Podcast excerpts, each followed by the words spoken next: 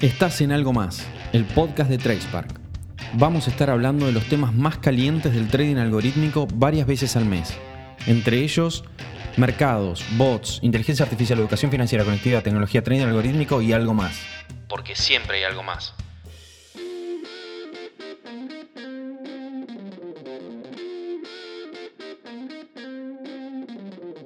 Hola, hola, hola, hola, hola.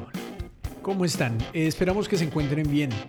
En el episodio de hoy vamos a escuchar una charla que se dio en la última edición de la FIAB, donde se habló sobre la implementación de nuevas tecnologías en los mercados de capitales, del impacto que finalmente esto tiene en la accesibilidad a los mismos y aspectos como la regulación, la confianza y los limitantes que todo esto implica. No siendo más, los dejamos con la charla. Bienvenidos. Es un gusto estar eh, en este evento, en, la FIAT 2021, y es un privilegio morar este panel sobre un tema que a mí eh, eh, me apasiona muchísimo, que es la conexión del mercado de capitales con la innovación tecnológica. ¿no? Cuando uno habla, escucha hablar de las fintech, normalmente conecta con servicios financieros, piensa en una alternativa a los bancos o a las empresas del sistema financiero en general. Y tal vez por eso es que se ha perdido un poco de vista que en realidad las fintech son soluciones eh, tecnológicas enfocadas en servicios financieros como un concepto mucho más amplio. Y al final los servicios financieros tienen que ver, digamos, y si me permiten la reducción, en eh, impulsar el ahorro y canalizarlo hacia la inversión, es decir, darle productos de ahorro o inversión a las, digamos, en términos técnicos, a los agentes superavitarios y darles eh, canales o mecanismos de fondeo o de acceso a financiamiento e inversión a los deficitarios, a la, gente, a la gente que quiere algún tipo de crédito o financiamiento. Y esa es una función que desarrolla perfectamente el mercado de capitales, ¿no? En un mercado de intermediación directa en el cual directamente los inversionistas conectan con los emisores o con aquel que, aquel que quiere algún tipo de eh, financiamiento o inversión. Entonces, a partir de esas reflexiones, en los últimos tiempos ha comenzado a surgir y cada vez con más fuerza ejemplos de las fintech impulsando innovación en el mercado de capitales, casi casi desarrollándose segmentos paralelos, eh, eh, y está, por ejemplo, el, caso conocido en Estados Unidos de, de Robinhood y estas plataformas de inversión.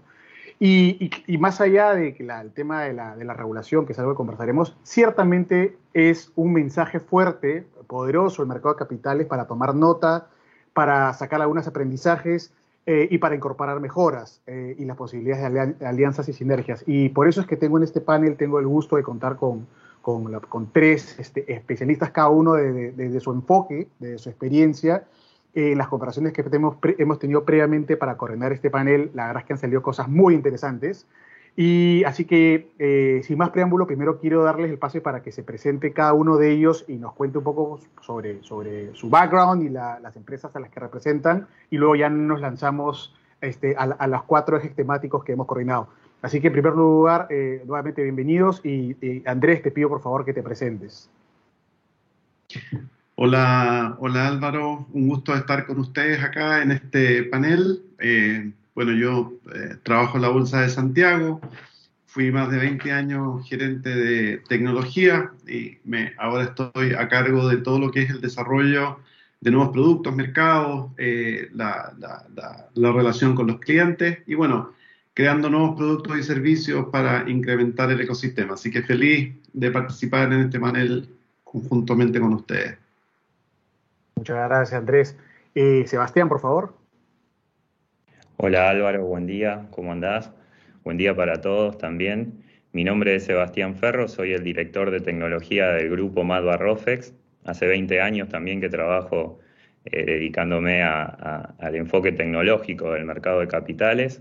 En el grupo Madva Rofex hay dos empresas de tecnología que proveen servicio de tecnología, Primary y ESCO, y como tal soy CEO de ambas empresas. también tengo una participación como director en B-Trader, que es una empresa fintech en la que el grupo Malvarrofec tiene una participación minoritaria. Excelente, Sebastián. Y por último, Nicolás Lino. Nicolás, buenos días. Buenos días, Álvaro. Muchas gracias por, por el espacio este en este panel. Eh, realmente es un placer compartir con, con, gente como ustedes, con su experiencia. Eh, de mi lado vengo de, de una fintech en Argentina llamada TracePark, que hoy estamos emprendiendo todo el camino para poder llevar nuestra tecnología a Latinoamérica. Nosotros principalmente trabajamos con lo que es trading algorítmico, buscando atacarlo desde diferentes enfoques, ¿no? no solamente desde el lado tecnológico, sino también desde el lado eh, de personal humano, ¿no? que es necesario para poder desarrollar el tren algorítmico, desde el lado de comunidad. También trabajamos mucho alrededor de lo que son las regulaciones y, con, y cómo nos vamos encontrando con los diferentes mercados que eh, se encuentran ¿no? con este nuevo tipo de operatoria que va apareciendo y que cambia eh, la manera de interactuar con los mercados, ¿no? Cómo los, los diferentes eh, operadores empiezan a trabajar a una velocidad absolutamente distinta a la que se venía trabajando. Así que mi trabajo de TracePark es por ahí ir coordinando todas estas diferentes puntas, desde lo humano, comunidad, con las diferentes bolsas también. Y bueno, por eso creo que es esta invitación. Excelente, excelente. Bueno, entonces entremos, hemos dividido, para, para, para, la audiencia, hemos dividido la charla en cuatro ejes temáticos. El primero, sobre el que quisiera pedir la opinión a, a, a Nicolás, a Andrés y a Sebastián, es eh, el potencial de la fintech en la democratización del mercado de valores. ¿no? Si, si, es, sin duda es un reto importante, la infraestructura del mercado de valores eh, genera que en ocasiones sea percibido como algo muy este, exclusivo y excluyente para grandes inversionistas, eh, todo lo contrario a la experiencia de las fintech, ¿no? que más bien accede, eh, eh, le otorga acceso a la inversión a, cualquier persona, ¿no? justamente porque los, la estructura digital es mucho más ligera, mucho más barata. Entonces, me gustaría saber qué opinan y aquí específicamente me gustaría este, pedir la opinión a Sebastián, que tiene, algunas, tiene algunos casos este, que comentar, algunos casos de éxito, digámoslo así, de la conexión de, la, de las fintech como user experience en términos de catalizadores de acceso al mercado de capitales. Cómo no, Álvaro, sí. Me gustaría contarte un ejemplo muy, muy importante y muy exitoso acá en Argentina, que es darte, darte datos, ¿no? En el 2018 en Argentina había 400.000 cuentas eh, abiertas en el mercado de capital, ¿no? Cuentas comitentes. Hoy hay más de 5 millones de cuentas. O sea, ¿qué pasó en estos tres años que crecieron 10x la cantidad de cuentas en el mercado de capitales argentino? Y hay un, eh, uno podría pensar, bueno, eh, fue el impacto de la pandemia, que en muchos lugares del mundo se vio que generó que el público retail se acerque más al mercado, o fue una eh, masiva campaña de educación financiera. Y no, el motor de todo esto fue la usabilidad. La usabilidad como uno de los grandes factores de diferenciación que tienen las fintechs y te cuento cómo se, esto llegó al mercado de capitales. Ah, hoy en Argentina está muy desarrollado la vertical fintech de pagos digitales, o sea, billeteras virtuales. Hay dos que son muy conocidas, que son Mercado Pago, que están en otras partes de la región, y también Walla, que comenzó después. Estas dos fintechs, eh, en el marco de, una, eh, de una, economía con, con, alta inflación, digamos, como lo, lo, presentaba hoy en el primer panel Luis Oganes, que presentaba las perspectivas de la región y se veía que Argentina tiene tasas de inflación del 30 al 40%, cuando sus clientes dejan el saldo en la billetera, necesitan retenerlo de alguna manera, necesitan que ese saldo que tienen en la billetera virtual se quede en la billetera y no se vaya de la billetera a otros canales para, para poder ser invertido y que no se deprecie dada la inflación que hay. Entonces, ¿qué, ¿cómo lo resolvieron? Generaron la posibilidad de invertir ese saldo. O sea, con dos clics, con una usabilidad muy eh, muy desarrollada y muy simple, lograron que una persona que ya tiene una cuenta virtual, o sea, que ya tiene una cuenta bancaria virtual, que acá en Argentina existen, pueda darse de alta en el mercado de capitales y remunerar su saldo, que eso se hace a través de una inversión en fondos mutuos o en fondos comunes de inversión de mercado de dinero. Esto realmente fue súper innovador porque de repente una persona que estaba alta en la billetera con dos clics, o sea, haciendo una selfie y, contestando algunas preguntas básicas, podía ya estar dentro del mercado de capitales. Y es lo que realmente generó que, tengamos este crecimiento de 10x en la cantidad de cuentas.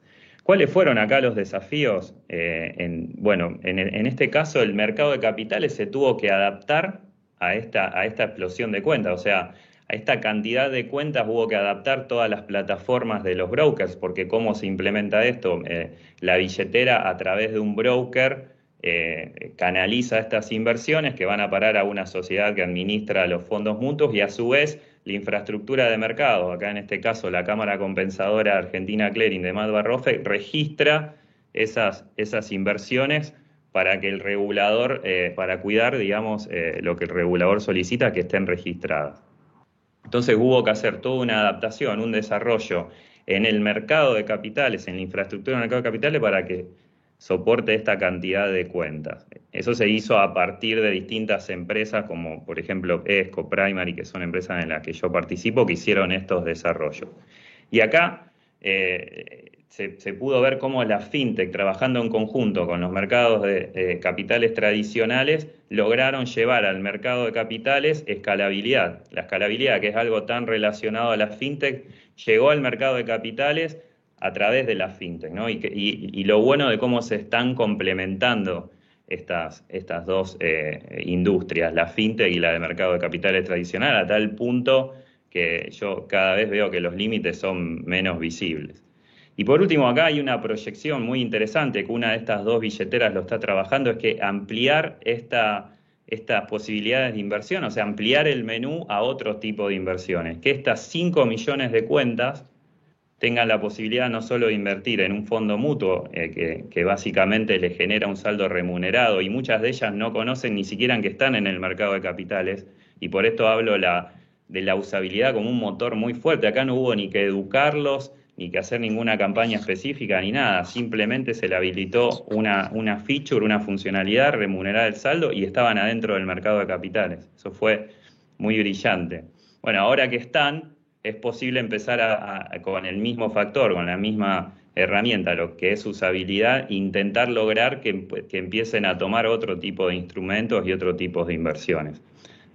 Así que quería dejar este primer ejemplo como uno eh, muy, eh, muy fuerte acá en Argentina y que por el nivel de regionalización de ambas billeteras veo posible que se replique en otros países de la región y, espero que eso suceda y que podamos compartir nuestra experiencia con ellos. ¿no? No, excelente, porque además, digamos, la tan ansiada integración de las bolsas, de los mercados de valores regionales, vendría, sería una paradoja, que venga de, no de los incumbents, ¿no? sino termine siendo impulsada por las fintech, ¿no? Eh, eh, que de repente pues tiene una, digamos, la madeja regulatoria les permite cierta flexibilidad y les permite, y su orientación hacia el crecimiento regional, ¿no? Este, impulsa ese tipo de, fortalezas. Eh, ahora, hay algo que tú has dicho muy interesante y que quisiera empalmar con, con, algo que quiero plantearle a Nicolás, que es, lo que ha dicho Sebastián es, un factor clave es el onboarding digital.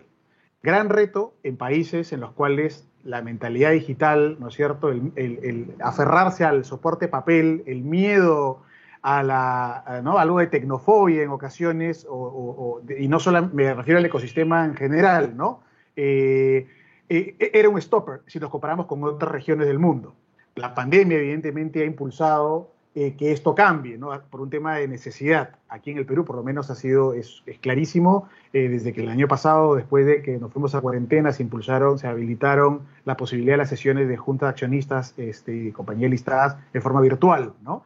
Eh, ¿Tú cómo ves, Nicolás, eh, eh, el, ese, el reto del onboarding digital? Tú mencionaste que conoces un caso de éxito de cómo una fintech puede impulsó el, el, onboarding digital en el mercado argentino. Sí, em, el onboarding, los onboarding digitales realmente no, no, son exactamente el fuerte de TracePark. Nosotros trabajamos más cercanos a lo que es el trading algorítmico eh, sin embargo, me parece que tengo algo para, sumar acá que, es realmente, o sea, que, va de la mano de todo esto y que por ahí empalma con algo que vos dijiste antes, que es la estructura ligera de la fintech y cómo eh, ante una estructura ligera puede brindar eh, otro tipo de servicios o servicios más rápidos, servicios más económicos que se adaptan un poco o se adaptan más fácilmente a lo que es la región. Y en esto lo que me gustaría sumar es al SaaS, al Software as a Services, como un potenciador ¿no? entre, entre este tipo de servicios que ayudan a poder brindar eh, una posibilidad de, utilizar eh, diversos sistemas de una manera más rápida, más económica y demás. Creo que por ahí también para sumar un poquito de números a la charla, eh, nosotros siempre viniendo del lado del trading algorítmico, en el 2017 en Argentina, cuando nosotros estábamos iniciando, los porcentajes de trading algorítmico, de operaciones algorítmicas en los mercados argentinos, eran más cercanos a cero que otra cosa. Realmente los números que tenemos identificados son bastante bajos. Bien.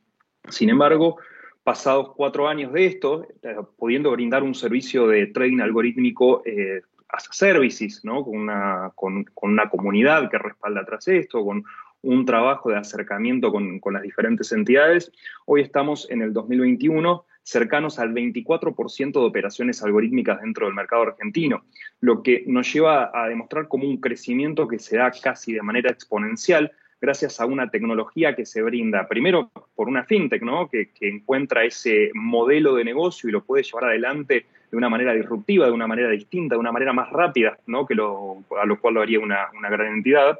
Y al mismo tiempo, esta posibilidad del SaaS como, como un apalancador de todo esto, para que eh, sea mucho más accesible poder acceder a este tipo de tecnologías. Al mismo tiempo, una, de las cosas que me gustaría sumar también es eh, el rol del proveedor de tecnología dentro de esta cadena de valor que todos conocemos también, donde tenemos al inversionista, luego tenemos al, al intermediario, a la casa de bolsa y al mercado, y englobando a todos ellos está siempre el regulador, ¿no? Eh, siempre en esta cadena nos olvidamos por ahí de los proveedores de tecnología, nos olvidamos de la fintech, nos olvidamos de, ese, de esa otra entidad que está acá y que eh, todavía vemos que falta algún tipo de, regulación para impulsarla o le falta eh, ponerle esa etiqueta para saber que, está ahí en el medio y, poder brindarles esa, posibilidad de que crezcan más rápidamente. A pesar de que las fintechs vamos siempre por ahí ahí en, vanguardia de la regulación, por así decirlo, porque somos los que vamos luchando para que, esta, para que las regulaciones vayan cambiando. Eh, darle la, entidad dentro de esta cadena que, hoy conocemos, creo que sería eh, para, sumar muchísimo, para poder crear eh, más rápidamente o agrandar más rápidamente lo que son los mercados. Ah, excelente, excelente. y de la mano con eso, eh, si las fintech están mostrando ser, pues, de alguna manera eh, un ejemplo, un modelo de modelos alternativos de inversión y de apalancamiento, me gustaría saber qué, qué, piensas, eh, Andrés, sobre las, las, lecciones que puede sacar el mercado de valores, por ejemplo, en el caso de Centralized Finance, ¿no? ¿Qué ejemplos tú ves de desarrollo de ese tipo de, de infraestructuras que podemos extraer para el mercado de capitales? Uf, bueno, el, tema de Decentralized Finance es, es, un gran tema por sí solo, ¿no? Ya lleva varios años, existen muchos proyectos eh, que intentan replicar finanzas, eh, modelos financieros básicos. La verdad, para hacer un, poquito de historia a, los que nos escuchan, ¿no es cierto? Todo esto nace con Ethereum, que es una comunidad tecnológica que busca mejorar el uso de las criptomonedas y en particular el Ether, ¿no es cierto? El mnemotécnico ETH, que es la representación de, la moneda de, Ethereum. Crea un ecosistema de, cientos de aplicaciones descentralizadas. Eh, el aporte de Ethereum es lo que se conoce como smart contract en este mundo de criptomonedas. Todos conocemos el, Bitcoin, ¿no es cierto? Para, para eh, traspaso, ¿no es cierto?, de, de, valor y conservación de valor hoy día. Eh, partió como, como, como, un intento de, de, replicar o conformarse en una moneda de cambio para comprar cosas, pero hoy día es más, se ha transformado en una reserva de valor. Lo que trae Ethereum a este ecosistema cripto es la posibilidad de desarrollar eh, y, eh, aplicaciones, en definitiva. Y ahí nace, y, nace todo un mundo asociado a esto. En el 2017 este ecosistema se potenció mucho con lo que se conoció como las ICO, las Initial Coin Offering para hacer una especie de símil a nuestras IPO, ¿no es cierto? En donde la verdad que se levantó muchísimo, muchísimo capital, eh, estamos hablando de, billones de dólares en capital, que partía ofreciéndose primero los equipos con, presentando un white paper simplemente de lo que iba a ser su proyecto. Bueno, como todos sabemos, muchos de esos white papers white paper terminaron en nada, eh, algunos incluso en fraude. Pero bueno, incluso uno de esos white papers fue la propia red Ethereum que levantó en el 2014 ya en esta modalidad. Yo decía que en el 2017 esto explotó, pero el mismo Ethereum levantó 18 millones de dólares en una ICO que le permitió eh, levantar este proyecto, eh, emitiendo 50 millones de token ETF, eh, de Ether, digamos. Ojo que hoy día el 10% de eso valen 18 billones de dólares, así que bueno, no, anduvo mal la, la, inversión para los que partieron. Haberlo Como tú mencionabas, Álvaro, un, un buenos ejemplos de, de, de, centralized finance que, que, que, aportan a nuestro mercado, vale decir, el mercado de bolsa, el mercado de préstamos de valores, eh, son fundamentalmente dos que me gustaría comentar. Uno es Uniswap, eh, este es un buen ejemplo de decentralized finance. Eh, corresponde a una eh, bolsa descentralizada. No sé si logré captar la atención de los auditores, ¿no es cierto? Que hay algunos encargados de bolsa acá, ¿no? Bolsa descentralizada. Esto no es Coinbase. Coinbase es una bolsa igual que las nuestras, que, en las cuales se compran y venden criptoactivos, ¿no es cierto? Como, como Bitcoin, como Ether. Pero eso es una bolsa tradicional, es una bolsa centralizada Coinbase. Aquí estamos hablando de una verdadera revolución. Y Uniswap es una bolsa descentralizada. Vale decir, fundamentalmente, y de ahí su nombre, swap, permite crear pools de liquidez en donde en esos pools de liquidez yo puedo intercambiar un activo por otro. Y estos activos son no solo criptomonedas, hoy día existen representaciones de activos digitales y de activos digitales de, de cosas reales, como los stablecoins que se llaman, que están respaldados por alguna moneda física y están apareciendo también los, eh, tokens no fungibles, que son representaciones de algo también físico. Y bueno, en estos liquidity pools tú puedes de manera descentralizada hacer intercambio de estos tokens. La verdad que es una forma muy eh, eficiente de hacerlo. Un hito de Uniswap, yo creo que fue este año logró en eh, una semana intercambiar aproximadamente 10 billones de dólares en eh, este tipo de activos. Nada mal, ¿no? Para, para, una bolsa descentralizada. El otro ejemplo para entender de qué estamos hablando es Compound. Es otro buen ejemplo de Decentralized Finance. En este caso estamos hablando de una plataforma de préstamo de criptoactivos. Claro, mis hijos son fanáticos de criptoactivos, son millennials, ¿no es cierto? Están entrando en esta economía, creen en que efectivamente Bitcoin o Ether puede ser fundamentalmente Bitcoin, reemplazo del de, oro que nos gustaba mucho a nosotros. Pero el problema con, con estas inversiones que son eh, fundamentalmente Bitcoin no es nada, es, eh, no se puede usar para nada más muy poco para comprar y vender, imposible comprar y vender un, café Starbucks, ¿no es cierto? Porque no da la red para eso y se ha ido transformando en una reserva de valor equivalente al oro, para que le gusta a los bitcoins. Bueno, el oro, así como Bitcoin, no genera dividendo, ¿no es cierto? No corta cupones, por lo tanto, mi única ganancia va a ser de la especulación de que eh, el precio suba, en definitiva. Compound nos permite, eh, mediante el préstamo de valores, eh, yo compartir la propiedad que tengo en, Bitcoin, en estos activos o cualquier otro, ¿no es cierto?, que lo permita la plataforma y prestarlo en definitiva. Todos sabemos en el mercado financiero el prestar un valor tiene que ver fundamentalmente para alguien que quiera hacer una venta corte, quiera venderlo para aprovechar la caída de un activo, entre otros.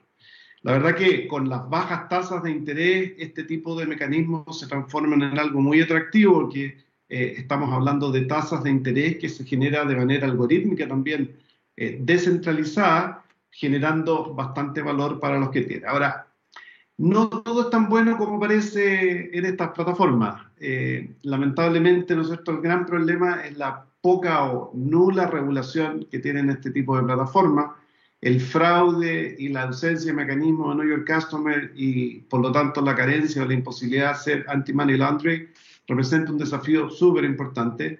De hecho, en el primer trimestre, según las fuentes que existen y que monitorean este tipo de casos, ya habían alcanzado el mismo monto defraudado que todo el 2020. Son plataformas, en definitiva, que, que tú no tienes un call center para llamar, ¿no es cierto? Si algo pasa, eh, como, en el, como en el mundo de nosotros, el establishment, ¿no es cierto?, que algunos le llaman, eh, pero hay que tener cuidado. Yo creo que la, sobre todo la Security and Exchange Commission y otros reguladores están poniendo mucho ojo a esta plataforma porque son muy buenas, son muy positivas, son creaciones, son aportes a tecnológicos, ¿no es cierto?, y a modelos de negocio que se están desarrollando, pero tenemos que rescatar lo mejor de ellos, ¿no es cierto?, para traerlos, ojalá pronto a mercados tradicionales como los nuestros pero hay que prever, ¿no es cierto?, que, manos negras, ¿no es cierto?, malos actores puedan eh, defraudar al, público, ¿no es cierto?, a las personas, al inversionista que, que trabaja en este tipo de tecnologías. Por lo tanto, eh, eso te podría comentar respecto de DeFi, que es un tema que podríamos estar conversando todo el día sin duda. No, y, y has tocado un tema este, clave, ¿no? Este, justo entrando al, tercer eje, y es el, rol de la regulación y de los reguladores eh, del mercado capital digital. Creo que no es ninguna novedad, eh, y eso lo pueden, lo pueden atestiguar no solamente las, las fintech o las startups no reguladas, sino las mismas empresas supervisadas del mercado capitales o las empresas supervisadas del sistema financiero, que la regulación eh, puede ser un generador de confianza, ¿no? Pero también puede ser un corseo, una limitante, ¿no? Entonces, en el mundo de las fintech, y tú lo has dicho, este, siempre ha habido esta, esta imagen del establishment versus los, los disruptors, ¿no? Los incumbents versus los disruptors, y el regulador haciendo una especie de arbitraje, ¿no? De una manera de saber en qué momento establece una mayor carga regulatoria de supervisión en estas, estas empresas no supervisadas y en qué momento este, no lo hace.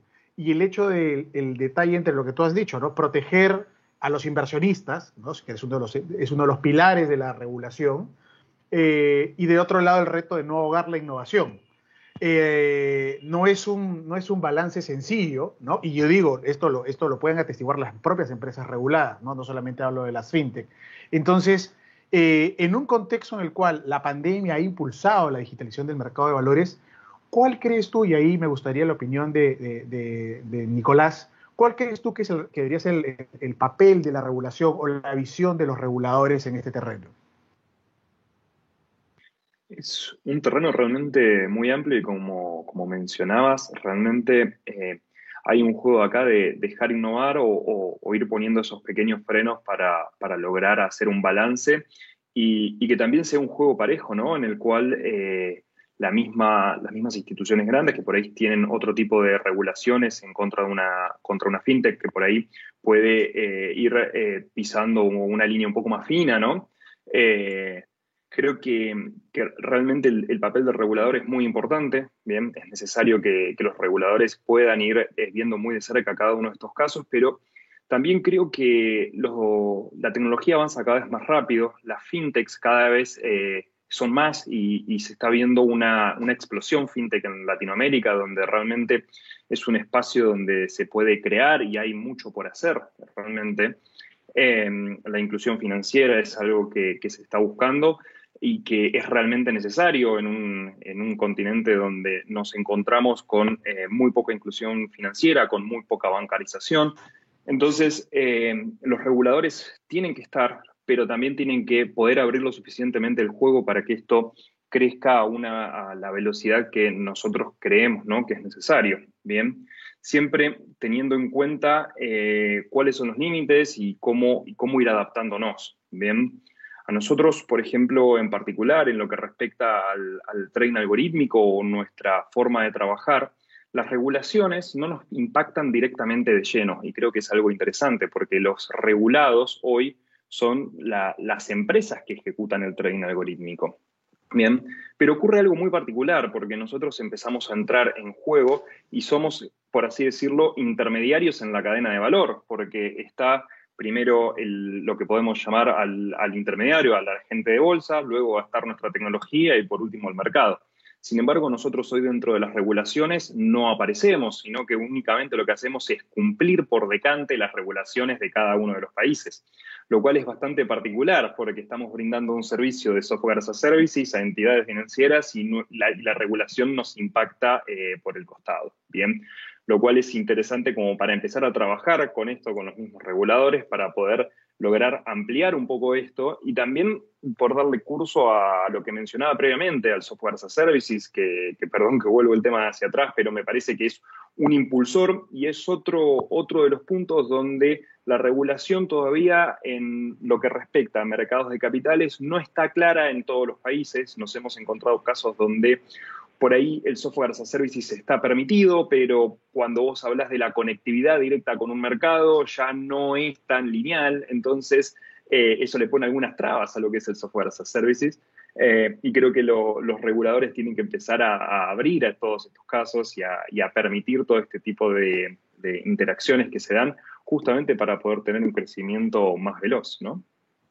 Y a eso, Nicolás, cuando, cuando haces, hace mención a este tema de la, de, la, de accesibilidad, ¿estamos hablando del Open Finance, de los APIs, de la posibilidad de que esto conecte? ¿O, tú encuentras otros stoppers, digamos, para, para, para que el software as a service eh, eh, se expanda en su uso? Ah, acá podemos hablar de, varios puntos. Normalmente, o sea, depende de cada, caso de, implementación. Eh, creo que, hay diversos casos. Cuando hablas de, APIs, eh, creo que hoy se está abriendo bastante el juego con APIs. Creo que la implementación de lo que nosotros llamamos eh, OMS, sistemas de, administración de órdenes que incluyen APIs, se está, se está impulsando en toda, en toda Latinoamérica. Hoy con cada mercado a los cuales me estoy poniendo en contacto, me encuentro con que esto está disponible, ¿bien? Pero por ahí hago referencia a lo que es eh, cómo son, cómo un proveedor de servicios realmente se conecta a, a un mercado, ¿no? cómo el proveedor de servicios, en este caso que está en, el medio entre el intermediario y el mercado, puede realizar esa conexión desde una nube. Bien. Em, acá es donde, donde te, encontrás por ahí que dependiendo la, regulación, dependiendo del país, no está permitido que un software, o sea, una, proveedora de servicios se conecte directamente a un mercado, sino que el que se puede conectar al mercado es el intermediario. Bien, entonces de esta manera genera saltos o genera estas, estas trabas para, poder realizar estas conexiones eh, que ralentizan lo que es la implementación de determinadas tecnologías. Pero, pero, depende un poco de qué tipo de tecnología se esté implementando o qué tipo de, de negocio se esté llevando adelante. Ok, perfecto, clarísimo. Eh, eh, Sebastián, eh, en tu caso, tú también, digamos, este, de una fintech, entonces, ¿cómo, encuentras, cuál es tu aproximación hacia los retos, al reto regulatorio? El regulador es un, es un actor clave en el ecosistema y en la región se ha comenzado a desarrollar, emulando lo que, lo que desarrollaron los, los, este, los británicos y luego otros países, el famoso sandbox regulatorio, ¿no? Estos espacios de prueba que el regulador habilita para poder testear modelos de negocios, modelos innovadores, ¿no? Este, que permiten pues justamente llevar a, llevar a la vida real, ¿no es cierto?, eh, eh, ciertos desarrollos sin, sin que se haya generado una regulación previa que podría ser, eh, hablando de este trade-off que decíamos, que podría más bien desincentivar o, o, o, activarte en todo caso en una zona gris que te podría generar algún tipo de contingencia legal. ¿Ustedes cómo, cómo ven el, tema del sandbox regulatorio y qué esperarían de ellos? Hay países en los cuales el sandbox es totalmente abierto a cualquier jugador que tenga una propuesta eh, novedosa en tema de innovación tecnológica y otros son más bien espacios, eh, eh, puedo mencionar el caso del sandbox del, regulador bancario acá en el Perú, que es solamente para empresas supervisadas por bancos y entidades financieras. ¿Qué, ¿Cómo lo ves tú?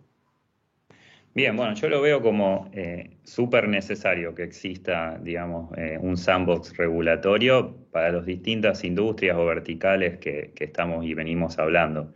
A mí me gustaría dar un ejemplo em, de, un caso de, uso, de éxito, que, toca varias de las aristas que, venimos acá tratando, ¿no? Eh, sobre todo lo que mencionaba Nicolás, em, y que tiene que ver con el regulador también. Eh, que es la empresa esta Bitrader que les comentaba, que es una fintech dedicada a lo que es eh, la, vertical de inversiones, digamos, un front para, que, para inversiones. Y esta fintech eh, lo que desarrolló fue una app mobile que se apalancó, y acá toco el primero de los términos que se mencionó en la charla, de la apertura del mercado, de la apificación. durante los últimos años, se fueron desarrollando interfaces, se fue abriendo el mercado de capitales, primero los mercados y luego también inclusive los brokers fueron abriendo sus interfaces para que distintas, para que se genere un ecosistema financiero y distintas empresas se puedan conectar. Y esta fintech Bitrader eh, desarrolló un front para conectarse a los distintos eh, eh, software OMS de cada uno de los, de los brokers, inclusive también en algunos casos para ir directo al mercado. ¿Y qué, con qué features? Y acá también vamos a hablar un poco de la regulación. Onboarding digital, fondeo instantáneo, o sea, aprovechando también la infraestructura de Open Banking, que también es bastante nueva e inminente en Argentina, y acceso directo al mercado. Para lo que fue el onboarding digital, se apalancó de que hay varias iniciativas a nivel, hablo siempre en este caso de Argentina, del gobierno para poder facilitar eh, la validación de identidad, ¿no? Eso fue fundamental, poder conectarse con el sistema que acá se llama RENAPER, que te permite validar tu documento, o con la, entidad fiscal que se llama FIP para validar algunos datos y facilitar que una persona se dé de alta muy fácilmente en el mercado de capitales con una aplicación que sea eh, muy usable.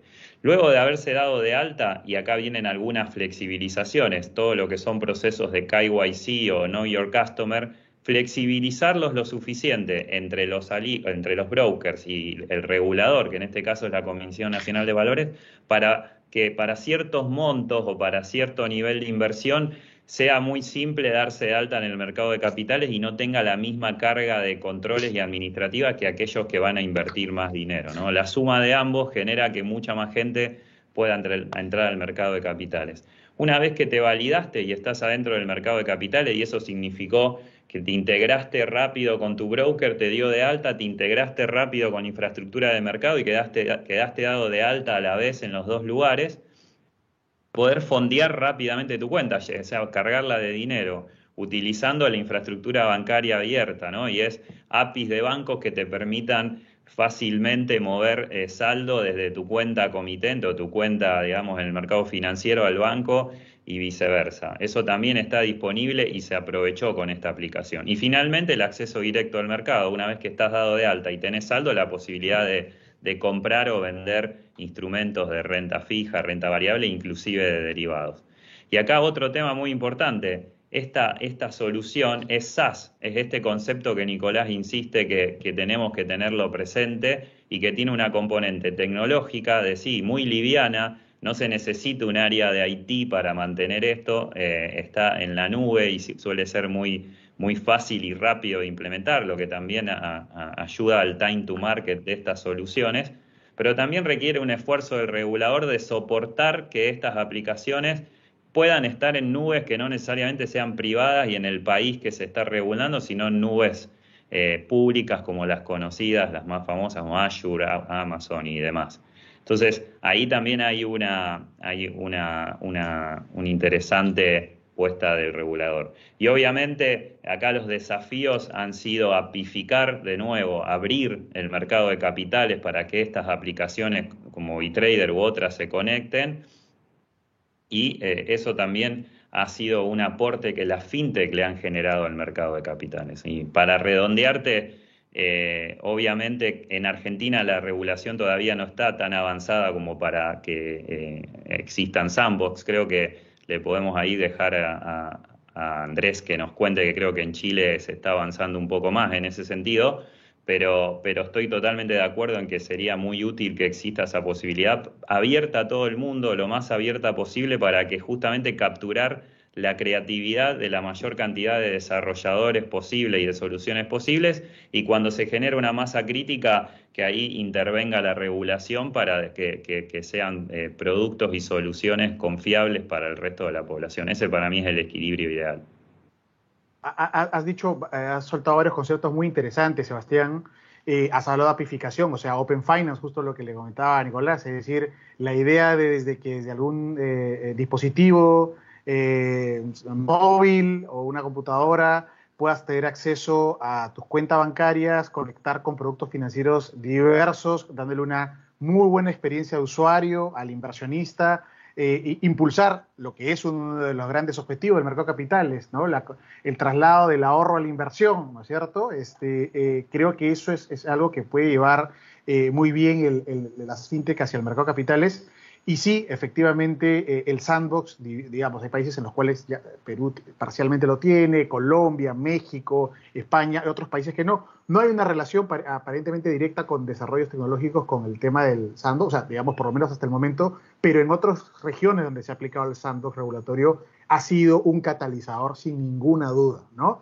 Eh, sobre todo estos espacios de colaboración, esquemas de partnership, sponsor, ¿no es cierto? Viene la entidad financiera, pero sponsoreando a, la, a una startup, a una fintech, entonces se generan espacios de colaboración muy interesantes.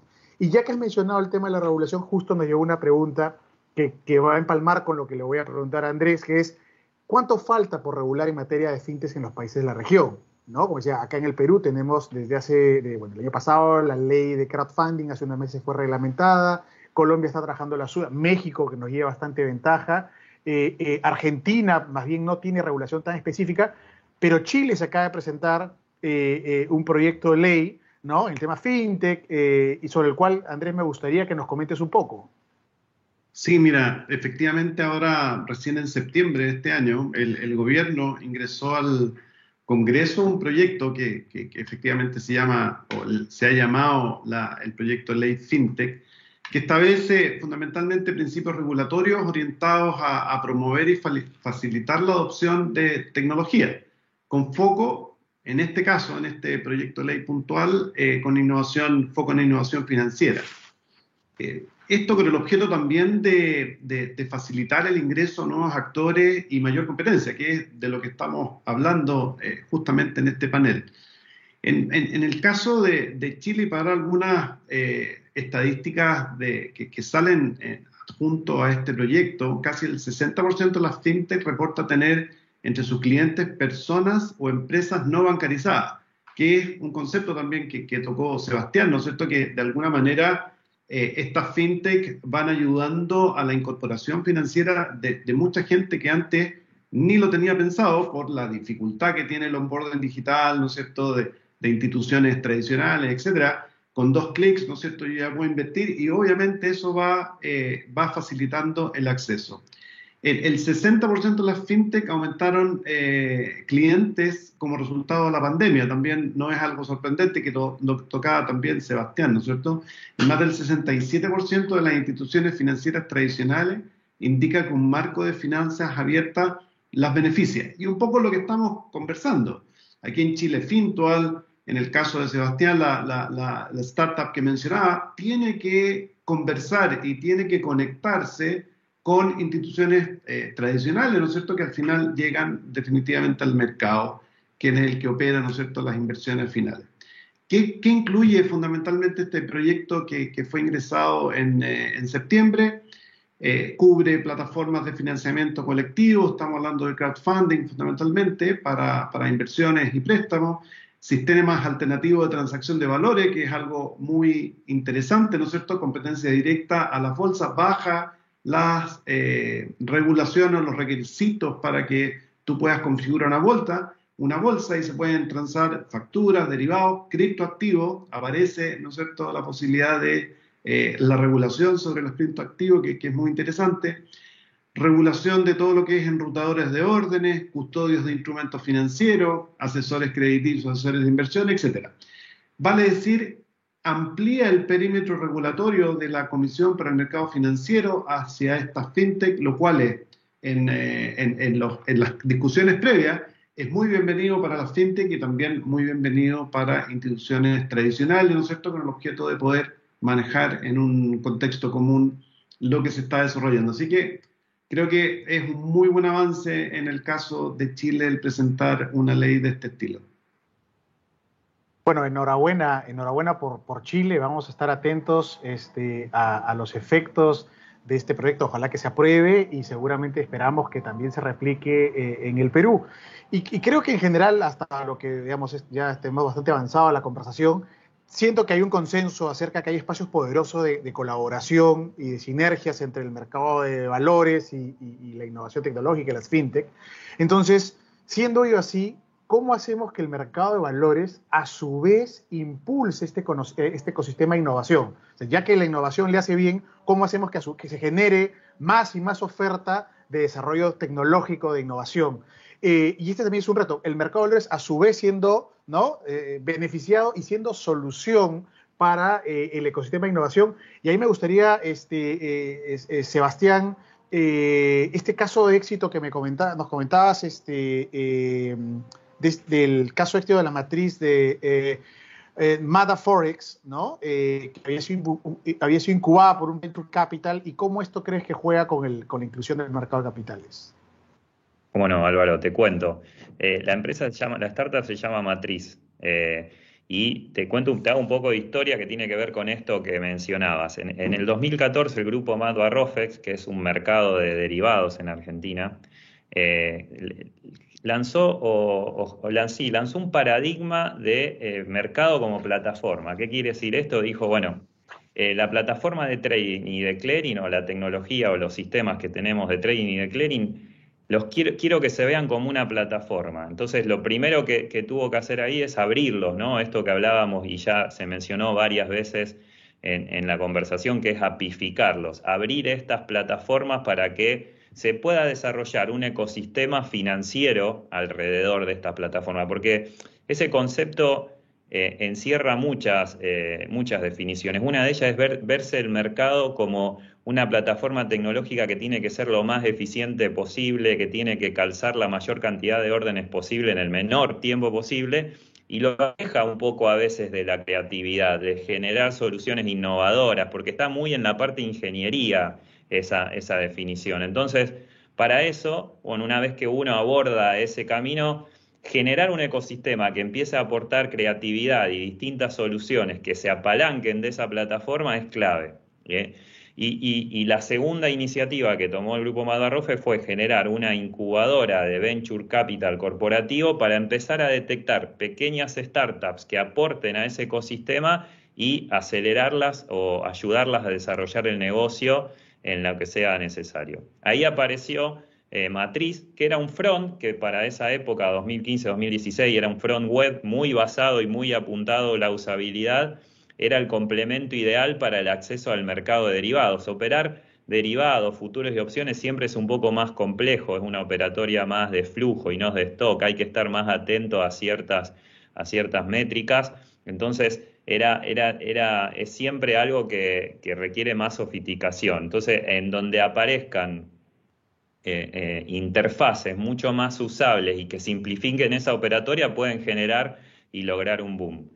En, esa, en, dos o tres años después, cuando el mercado empieza a alargar su Order Management System, digamos, su, sistema de, de, ruteo de órdenes para que los distintos brokers lo puedan utilizar, ya lo larga integrado con esta plataforma matriz, en la cual, la cual venía siendo incubada por, por, por Rofex. Entonces muchos brokers empezaron a distribuir esta plataforma y se fue generando una comunidad de traders en Argentina que celebraban mucho el uso de esta plataforma por su simpleza, la, cantidad de features que tenía, la posibilidad de que sea inicialmente web y luego mobile. Finalmente, en el 2021, y dado que era parte del core business de, este, de este servicio de acceso al mercado, el grupo decide comprar la empresa. Entonces se puede ver todo un círculo eh, y, sumar esta matriz, este front, a su oferta tecnológica. Entonces acá se puede ver todo un círculo virtuoso en el que se, se, acerca una startup, se la, se la incuba, se le dan muchos servicios de company building, se los ayuda comercialmente a distribuir su producto, webinars, lo que sea, todo lo que un, un, mercado puede dar, la visibilidad que puede dar en estos casos, hasta que se genera un negocio que en algunos casos es tan interesante y tan eh, significativo como para que el mismo mercado lo sume a su oferta tecnológica. Así que eh, el caso de Matriz, que hoy ya es, una, es parte de esta oferta tecnológica, es un caso emblemático de lo que un paradigma de eh, plataforma y el desarrollo de un ecosistema con incubadoras y demás puede traerle al mercado eh, como beneficio. Es totalmente virtuoso. Ah, excelente.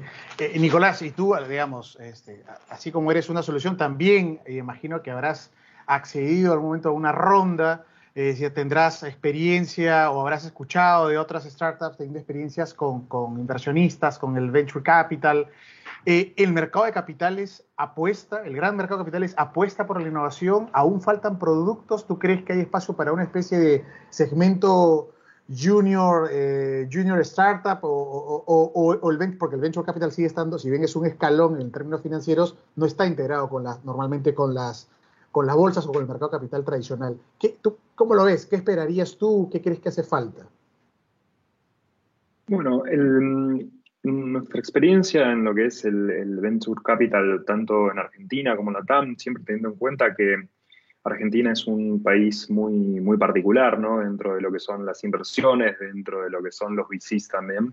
Eh, nos encontramos eh, en una situación bastante particular donde eh, las, grandes, o sea, o las compañías con, las startups con, con gran expectativa, salen a buscar sus VCs directamente a Estados Unidos, ¿bien? Donde salen hacia afuera directamente a abrir el juego sin embargo, creo que eh, la TAM tiene un potencial muy grande y lo que, lo que tenemos que empezar a buscar es eh, cómo fogueamos, cómo, cómo podemos hacer para que eh, tengamos cada vez más VCs en rondas cada vez más pequeñas, ¿no? Pensar en, rondas SEED, que por ahí son un poco más, cuesta, cuesta un poco más encontrar este tipo de, de inversores en la o en nuestro caso fue lo que, lo que, nos, lo que nos sucedió en ese comienzo cuando, cuando empezamos a buscar esas primeras rondas. Bien.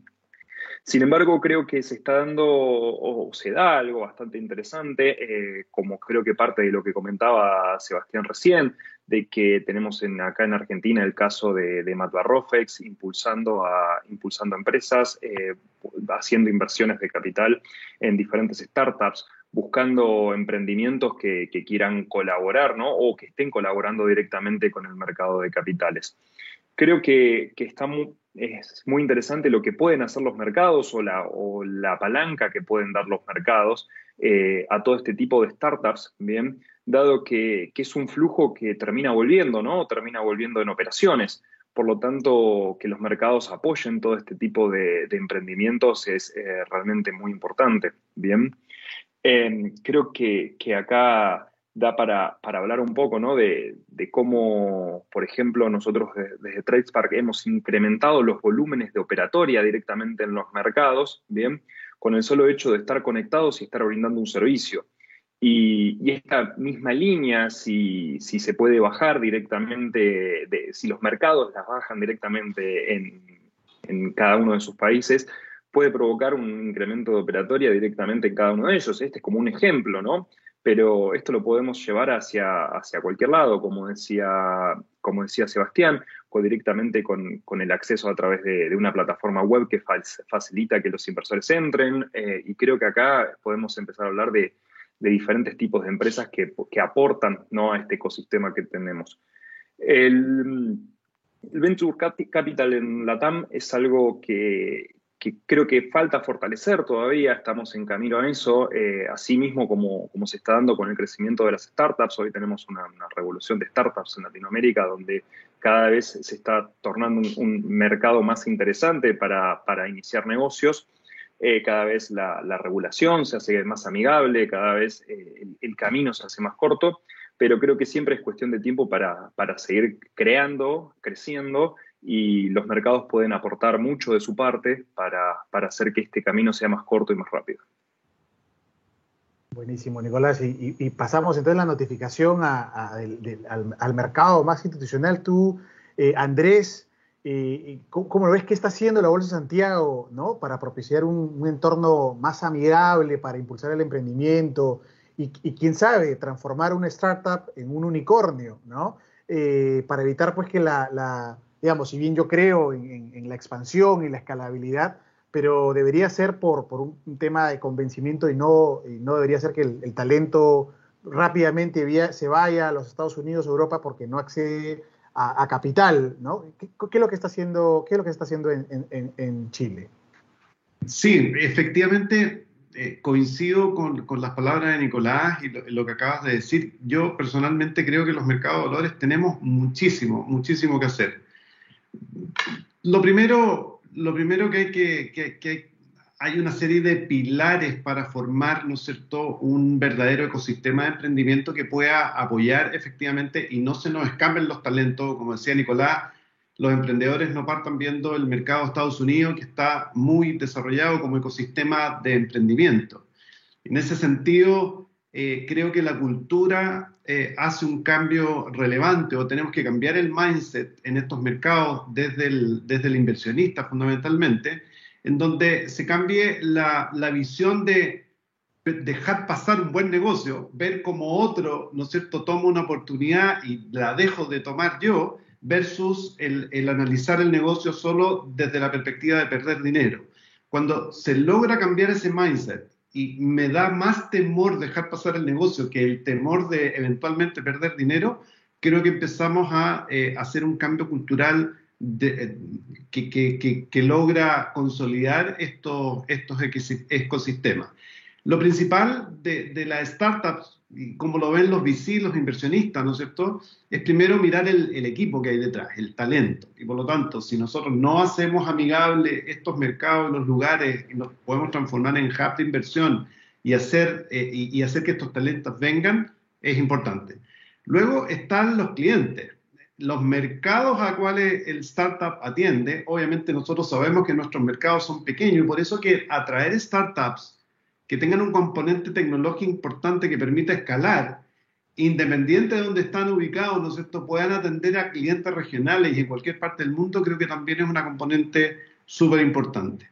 En lo particular que estamos haciendo en la Bolsa de Santiago, eh, eh, el regulador abrió un espacio a principio de año con un cambio normativo que permite la creación de un mercado alternativo, cosa que estamos explorando y, esperamos eh, entregar noticias luego, ¿no es cierto?, en el cual eh, permite crear un segmento de mercado especial, como, como, como han comentado ustedes, ¿no es cierto?, que le permite la startup entrar y levantar capital, en definitiva, sin tener que pensar con toda esa carga regulatoria que tiene el mercado normal para empresas tradicionales, pero con la, con, la certeza, ¿no es cierto?, de que existe efectivamente un equipo, que existe un programa, que existe un producto, que eh, los estados financieros se encuentran eh, auditados, no se les pide trimestralmente la información, se les pide anualmente, pero más importante que, que eso, que es muy importante entregar información eh, verídica, ¿no es cierto?, a los inversionistas, este marco también permite o, crea en este concepto de venture capital, ¿no es cierto?, que los eh, inversionistas que están autorizados, que están permitidos para invertir, son lo que se llama inversionistas calificados. Vale decir, no es el retail, sino que es un inversionista que tiene acceso a información y que puede analizar con el riesgo correspondiente este tipo de inversiones. Y como decía al principio, ir cambiando el mindset de ese inversionista, decir, oye, aquí hay algo bueno, aquí hay un equipo bueno, aquí están apuntando al mercado que puede escalar, tiene una componente tecnológica novedosa, por lo tanto, yo estoy dispuesto a invertir en esto. Nosotros hemos mirado experiencias extranjeras como el BME Growth, el AIM del London Stock Exchange y de alguna manera estamos inspirando nuestro marco de trabajo eh, basado en esas experiencias que han sido muy, muy exitosas. Así que Espero no antes de fin de año poder tener eh, anuncios eh, en este sentido que nos tienen muy contentos y muy motivados, la verdad. No, buenísimo, Andrés, y espero que otras, otras, otras bolsas, otros mercados de la región se animen a impulsar, ¿no? Este, apostar a que, los que sea un canal para que los inversionistas eh, indirectamente generen mayor innovación y esa innovación a, su vez traiga mayor negocio para, para los mercados de valores. Creo que es es un juego totalmente win-win, ¿no? Eh, y esperemos que, la, que, que, Latinoamérica eh, eh, siga el ejemplo de otras regiones este, y tal vez tengamos, desarrollemos una mayor cultura de la inversión, ¿no? Quién sabe, un Silicon Valley latino, este, la integración, el MIL ha llevado a otro nivel de la mano de, la, de los servicios digitales, creo que sería este, un sueño hecho realidad. Yo les agradezco muchísimo a, a ti Andrés, a Nicolás, a Sebastián, no vamos a poder responder algunas preguntas del público que están bastante buenas, pero hay que ser respetuoso del tiempo. Nuevamente, gracias a, la Bolsa, a FIA, por la organización del evento y por, la, por haber considerado este panel un tema clave que creo que es, este, la fintech y la experiencia con los mercados de valores. Eh, mi nombre es Álvaro Castro y será hasta otra oportunidad. Gracias.